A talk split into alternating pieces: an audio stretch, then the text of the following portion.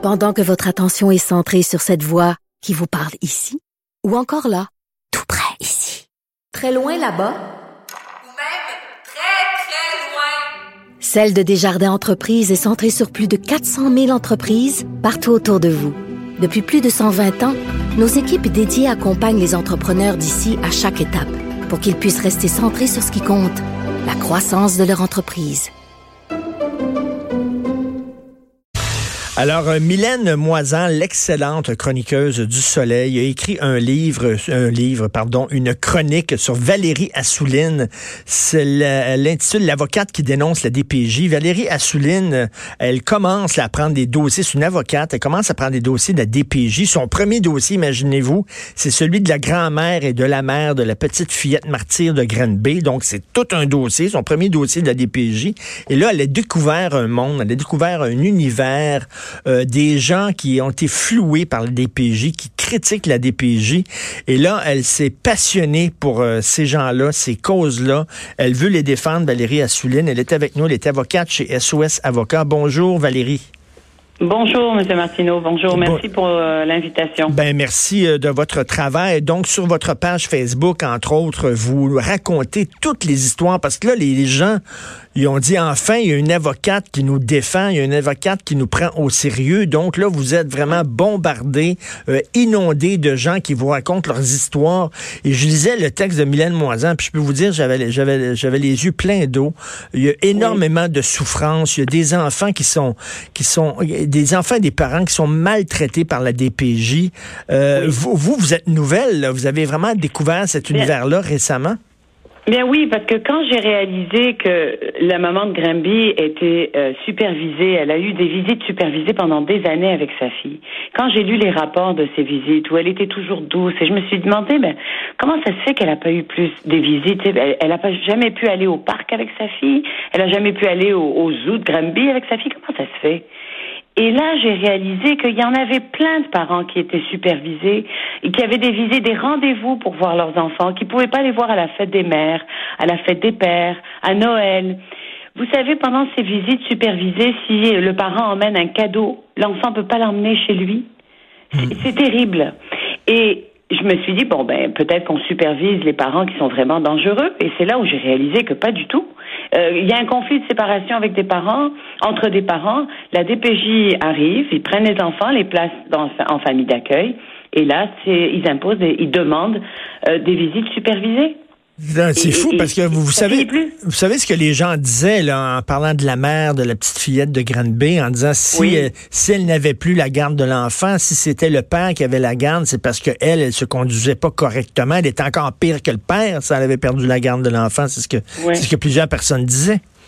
Mais c'est parce que très tôt dans le processus, que je remarque, et, bien sûr, je ne généralise pas. C'est bien important de faire la part des choses. Il y a des intervenants qui font un bon travail, j'en suis convaincue, et j'en vois d'ailleurs. Mais par contre, ce que je vois, c'est qu'il y a souvent des intervenants qui, au début du processus, ils ont choisi leur camp. Ils ont choisi que la mère ou le père, mmh. c'est pas des bons parents, puis là ils foncent avec leur leur perception et basé sur des perceptions d'intervenants qui souvent, souvent ces intervenants n'ont ni euh, formation en psychologie de l'enfance, ni ils n'ont pas ce qu'il faut pour décider de, de l'avenir d'un enfant. Eh bien, mais mettons, puis il y, y, a des bons comédiens dans les parents. Mettons, là, je prends un couple, un homme et une femme, OK? Euh, c'est l'homme qui est pas correct. C'est l'homme qui agit de façon incorrecte avec l'enfant. Sauf que quand les intervenants de la DPJ arrivent, le gars, lui, il est calme, euh, il est charmeur, il est gentil, alors que la dame, elle, la femme, elle est nerveuse, elle est plus nerveuse. Donc, ils vont avoir tendance, ces gens-là, à croire le père, mais c'est rien parce qu'ils contrôlent mieux ses émotions c'est un meilleur acteur. C'est pas seulement nerveux, Monsieur Martineau. Des fois, imaginez, quelqu'un, une, une, une, jeune intervenante arrive chez vous et décide que vous n'êtes pas un bon parent et vous prend vos enfants.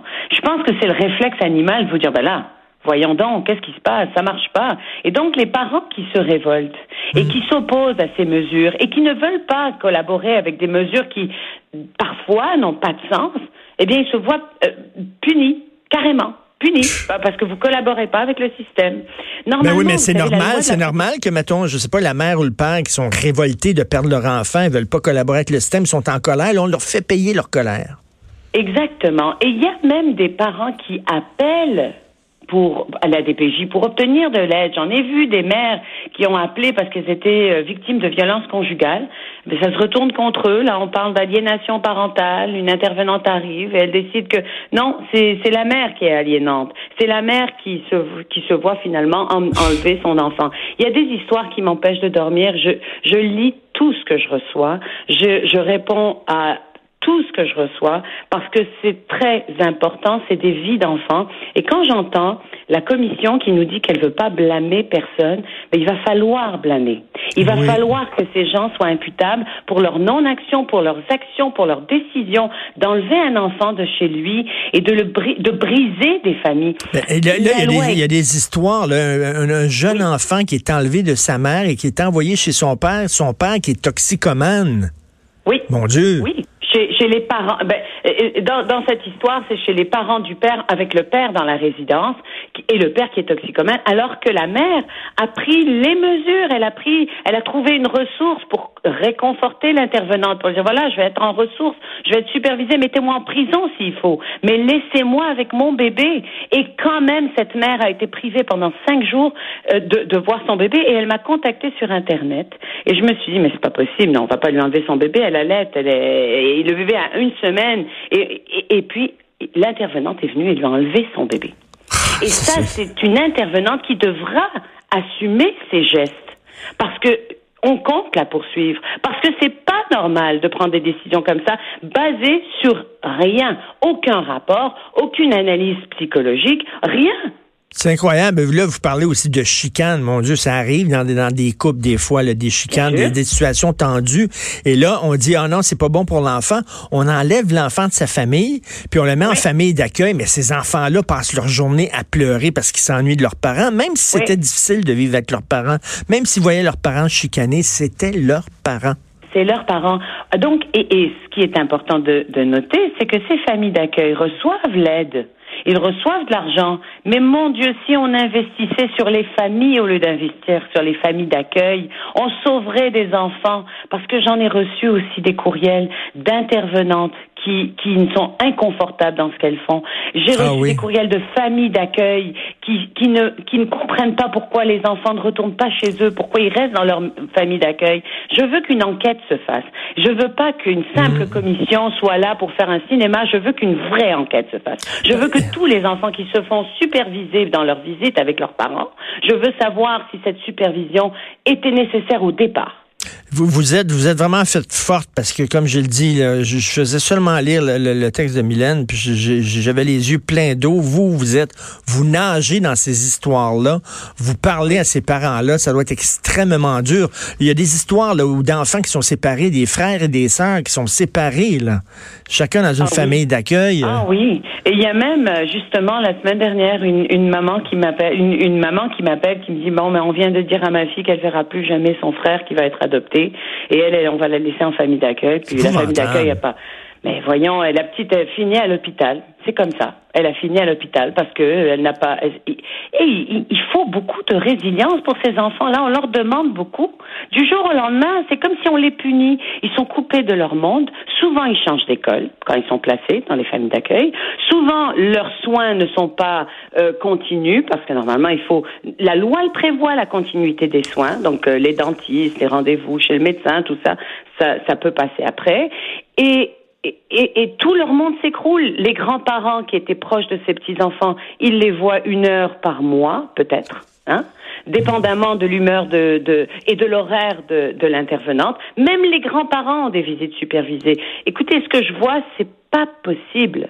Mais et, là, il y a beaucoup de parents qui, qui ont essayé d'avoir, bon, de, de de contacter des avocats pour se faire aider, euh, pour euh, faire, entendre leur point de vue. Et là, ils reçoivent des réponses comme celle-ci. J'ai pas regardé vos courriels, mais devant la quantité des courriels que vous m'avez envoyés, je dois me résigner à vous dire que je ne pourrai pas prendre votre dossier. Ça semble très volumineux. J'ai pas le temps nécessaire pour bien vous servir. Je vous souhaite bonne chance. Ça, c'est le genre de, de lettres qu'ils reçoivent d'avocats et d'avocates parce que c'est des dossiers extrêmement volumineux. Je, ne critique pas mes confrères dans le sens que je sais que l'aide juridique est insuffisante euh, par rapport à. Euh, il, y a, il y a un problème d'accessibilité à la justice. Il y a des gens qui n'ont pas les moyens de se payer un avocat. Et quand on vient avec un mandat d'aide juridique et qu'on emmène des boîtes et des boîtes de preuves, bien, on peut comprendre que cet avocat, il n'a pas le temps de, de, de faire ce travail-là non plus. Alors, il y a également un problème d'accessibilité à la justice parce que si on fait une étude sur les le nombre d'enfants qui sont placés en famille d'accueil et, et, si on voit de quel euh, groupe social ces gens-là, euh, on, et on verra très rapidement que c'est des gens qui n'ont pas les moyens de se défendre. Souvent. Souvent, ils n'ont pas les moyens de prendre un avocat. Et la, la DPJ, là, à la, à la base, c'était, un organisme qui était nécessaire. Là. Vous ne jetez pas le bébé avec l'eau du bain, là, mais il y, a des problèmes non. à l'intérieur de la DPJ. La, la, DPJ doit intervenir lorsqu'il y a des problèmes majeurs. Et, et, et c'est, à, ce point-là que la DPJ doit intervenir. Elle ne peut pas arriver et prendre un enfant parce qu'il y a un conflit entre les parents. Et, en plus, la DPJ a le devoir, en vertu de la loi, de faire participer le parent. Mais ce qui se passe aujourd'hui, c'est que dans plusieurs dossiers, on donne un chronomètre aux parents, il dit bon, arrange-toi, change ta vie, et ensuite, euh, dans, dans 24 à, à, à mois, euh, si t'as pas réglé ton problème, bien, tes enfants seront placés à majorité. Et ça, ça peut plus continuer. Il faut donner les moyens aux parents, il faut donner les moyens aux familles. La famille, c'est une valeur québécoise et on est en train de, la DPJ est en train de détruire les familles. Et ça, c'est grave. Mais bravo pour le travail que vous faites. Comment vous protégez émotivement? Parce qu'à un moment donné, il faut, faut mettre une certaine distance, là. Bien, je me protège émotivement parce que je suis maman aussi de quatre enfants et je me dis bon, écoutez, moi je, je suis bénie, je, je et, et donc c'est un peu redonner un peu au suivant. Il faut, il faut, il faut je, je, ne pourrais pas laisser tomber cette cause. C'est trop important. Ben, J'invite les gens à lire, euh, bien sûr, euh, l'avocate qui dénonce la DPJ, le texte de Mylène Moisan, mais d'aller sur votre page Facebook, Valérie Assouline, parce que vous résumez plusieurs cas oui. euh, d'injustice, de, de, littéralement, d'enfants qu'on a retirés de leur famille, oui. euh, alors qu'il n'y avait pas lieu de retirer ces enfants-là de leur famille, des, des frères et mais... des sœurs qui ont été séparés, oui. Mais vous savez quoi? J'ai même une mère qui s'est réconciliée. Elle avait plusieurs conflits, conflits, euh, conflits de séparation. Elle s'est réconciliée avec le père, mais là on l'accuse de dépendance affective entre elle et le père. C'est comme il faut qu'ils trouvent une façon que ces enfants-là retournent jamais chez leur mère. Et ça, c'est grave. Ben, c'est grave, c'est certain. Ben, bravo, heureusement que vous êtes là, Valérie Assouline. On va certainement se reparler. Merci beaucoup Merci. pour votre travail. Merci. Merci beaucoup. Merci, Merci bonjour. Merci. Politiquement incorrect.